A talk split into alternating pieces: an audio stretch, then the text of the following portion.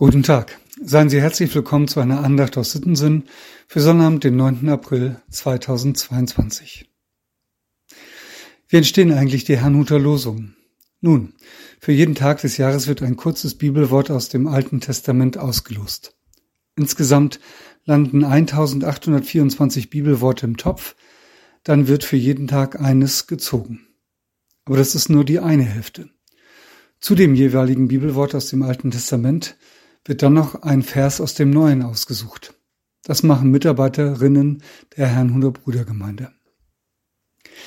Manchmal ist die Zusammenstellung der beiden Worte sehr interessant. So geht es mir auch mit der Losung und dem Lehrtext für heute. Zunächst die Losung. Sie heißt, der Herr ist König. Es freue sich das Erdreich und seien fröhlich die Inseln, so viele ihrer sind. Psalm 97, Vers 1. Das ist ein schönes Wort, ein Wort, das Mut macht. Gott ist der König, kein anderer. Er ist der Herr dieser Welt, darüber freut euch. Worte wie diese erinnern mich, wer wirklich das Sagen hat im Himmel und auf Erden. Dazu kommt dann der Lehrtext.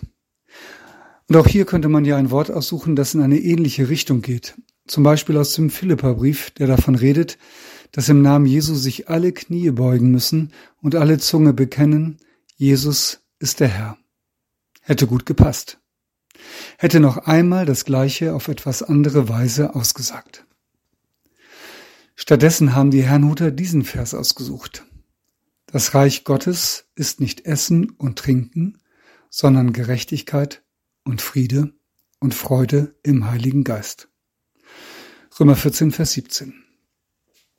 Das Reich Gottes ist nicht Essen und Trinken, sprich, das Reich Gottes ist ganz anders was sonst wichtig ist in der Welt, das kommt hier nur unter ferner Liefen. Das Reich Gottes, also das, wo und wie Gott König ist, das ist anders, nämlich Gerechtigkeit, Friede und Freude im Heiligen Geist. Das ist, was in Gottes Reich zählt, Gerechtigkeit. Und das bedeutet in der biblischen Tradition dies, dass jeder das bekommt, was er braucht. Gerecht ist nicht, dass jeder das kriegt, was ihm zusteht, sondern das, was er braucht. Und da ist dann auch keiner neidisch. Das ist der Friede. Jeder gönnt dem anderen das, weil Gott reich beschenkt. Darum geht das. Aber so mag jetzt ja mancher einwenden, das ist ja etwas ganz anderes, als wir gerade in diesen Tagen in der Welt erleben. Wo um alles in der Welt, wo ist denn gerade Gott? Darauf sage ich dreierlei. Erstens sagt Jesus, das Reich Gottes ist mitten unter euch. Jeder von uns hat das doch schon mal erlebt, dass man das Gefühl hat, jetzt ist er so ganz da. Hier und heute erlebe ich die Freude des Reiches Gottes. Solche Momente gibt es, seien wir dankbar dafür. Wir fühlen uns dann wie im Himmel. Reich Gottes. Und ein zweites. Wir leben auf der Erde und nicht im Himmel. Das merken wir allzu oft. Essen und Trinken reicht nicht für alle. Von Gerechtigkeit und Frieden sind wir meilenweit entfernt. Statt Freude macht sich Trauer und Wut und Sorge bereit. Das Reich Gottes ist noch nicht da und es steht nicht in unserer Hand, es herbeizuführen. Aber jetzt kommt noch ein dritter Punkt. Wir wissen doch, wie das Reich Gottes ist, nämlich Gerechtigkeit und Friede und Freude im Heiligen Geist. Deshalb setzen wir uns dafür ein, wo immer das möglich ist. Gott ist König. Das heißt, er ist nicht nur König über die Seelen der Menschen, er ist auch König über das Erdreich bis hin zu den entferntesten Inseln.